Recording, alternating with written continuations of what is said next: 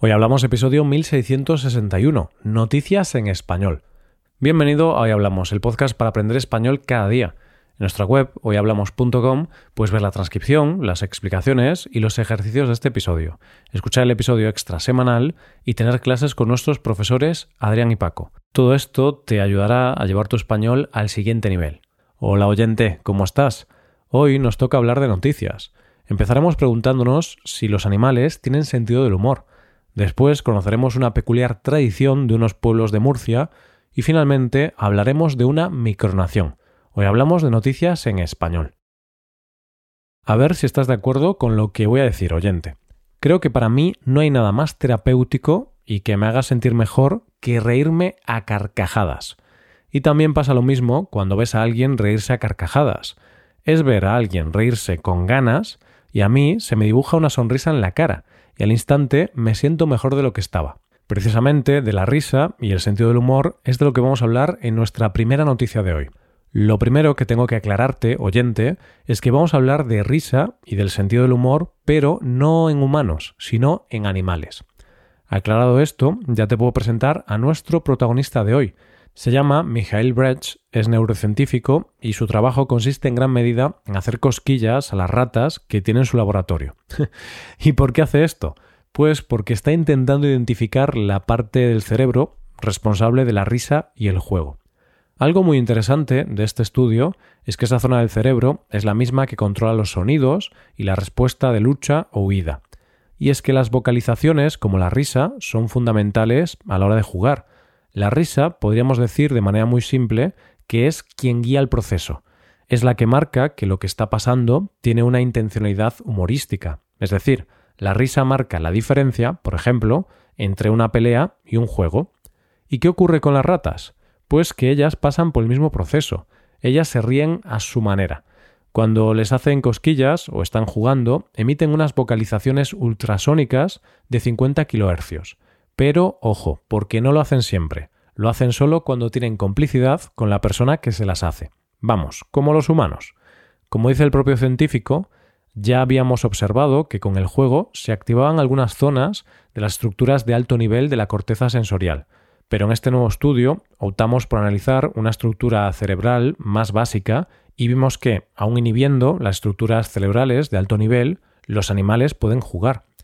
Esto daría como conclusión algo importante, que el juego es algo instintivo, que es un mecanismo básico. Pero fíjate que el juego y el humor es algo que tienen en común muchos mamíferos.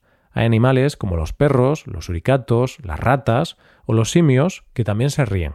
De hecho, se supone que nuestra risa no es más que una evolución de los jadeos que hacen los grandes simios al jugar. Déjame que termine con una reflexión de este científico. La mayoría de estudios se enfocan en entender emociones negativas como la depresión, la ansiedad, el dolor, y no tengo nada en contra, pero las emociones positivas también son una parte importante de la vida. Vamos con la segunda noticia. No sé si esto pasa en otros países del mundo, pero en España es muy común ver coches que van por las calles con una megafonía anunciando algo. A veces anuncian que recogen chatarra, otras veces anuncian alguna fiesta que va a haber en el pueblo, y cuando hay elecciones, algunos partidos políticos utilizan estos coches para anunciar la convocatoria de un meeting, indicando el lugar y la hora. Pero en nuestra segunda noticia de hoy vamos a conocer un sitio en España donde usan estos vehículos para anunciar algo un poco distinto. Para hablar de esta noticia nos tenemos que ir a Murcia, aunque más bien nos tendríamos que ir a algunas pedanías y municipios como Mula, Alcantarilla o Campos del Río. En estos lugares existe lo que podríamos denominar como megafonía funeraria, y si quieres llamarlo de manera más poética, heraldos de la muerte. ¿En qué consisten? Pues son coches con una megafonía donde se van anunciando las muertes del lugar. Un ejemplo sería Señores vecinos de Alcantarilla, ha fallecido en nuestro pueblo don Juan Menárguez García, de la familia de los panaderos, casado con doña Antonia de la mercería de la calle Mayor.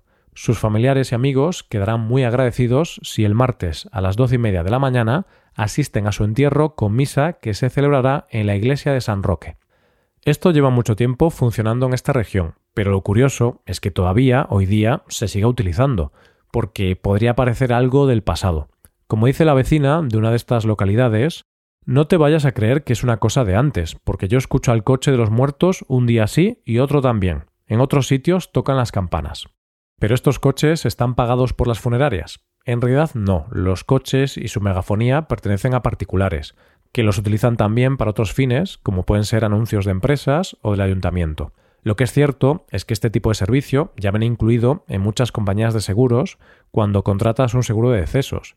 Como dice el propietario de uno de estos servicios, casi todo lo gestionamos con las funerarias, que nos conocen. No tenemos ningún contrato ni nada. Al final trabajas con la gente que conoces y ya está. Eso sí, si no está incluido, siempre se puede contratar y el coste es de 75 a 120 euros por salida, que lleva de 2 a 3 horas. Así que, ya ves oyente, en estos lugares, para enterarte de la muerte de un vecino, no necesitas leer las esquelas, porque puedes escucharlo por megafonía. Llegamos a la última noticia del día. La gente no deja de sorprenderme. Y hay gente que no sé si tiene mucho sentido del humor, mucha genialidad un ego que no cabe en este planeta. Para muestra de esta duda que tengo, te voy a contar la última noticia de hoy. Nuestro protagonista es el DJ de Slow Jam, Randy Williams. Él, en el año 2021, compró unos terrenos en el desierto, en el sur de California, junto a la ruta estatal 78 de California, a unos 160 kilómetros de San Diego. Estos terrenos los compró por 19.000 dólares y tienen una extensión de 4,5 hectáreas.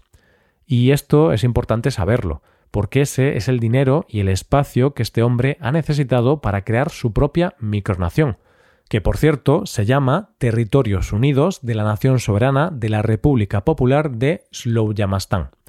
Como te podrás imaginar, él es el líder que se hace llamar Su Excelencia el Sultán Supremo Randy Erdab Williams. Este país no ha sido reconocido por ningún otro estado, solo ha sido reconocido por la madre del sultán.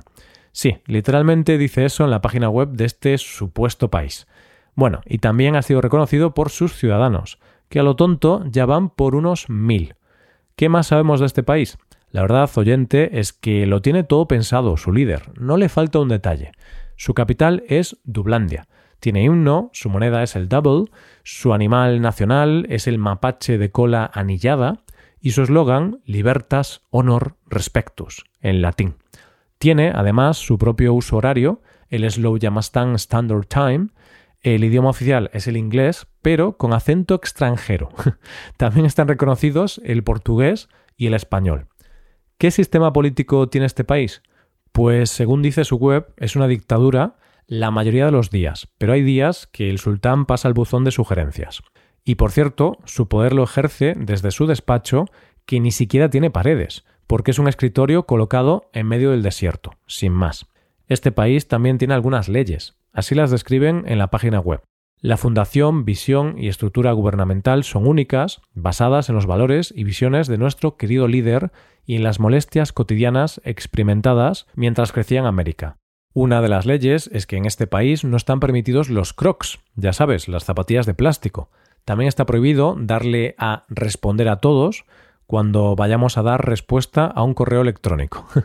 Otras prohibiciones son el rap mumble, poner los pies sobre la repisa del asiento en los aviones, comer queso en tiras mordiéndolo directamente o coger el último trozo de la pizza. Por si te lo estás preguntando, hacerte ciudadano de este país es gratuito, pero puedes pagar 19,99 dólares para el listado premium, que incluye número único de ciudadano y una carta firmada por el sultán. Y sigo sin poder responder. ¿Genialidad? ¿Gran broma? ¿O ego desmesurado? ¿Tú qué opinas, oyente? Y esto es todo por hoy, ya llegamos al final del episodio. Antes de acabar, recuerda que puedes utilizar este podcast en tu rutina de aprendizaje, usando las transcripciones, explicaciones y ejercicios que ofrecemos en nuestra web. Para ver ese contenido tienes que hacerte suscriptor premium en hoyhablamos.com. Esto es todo, mañana volvemos con dos nuevos episodios. Lo dicho, nos vemos en los episodios de mañana. Paso un buen día. Hasta mañana.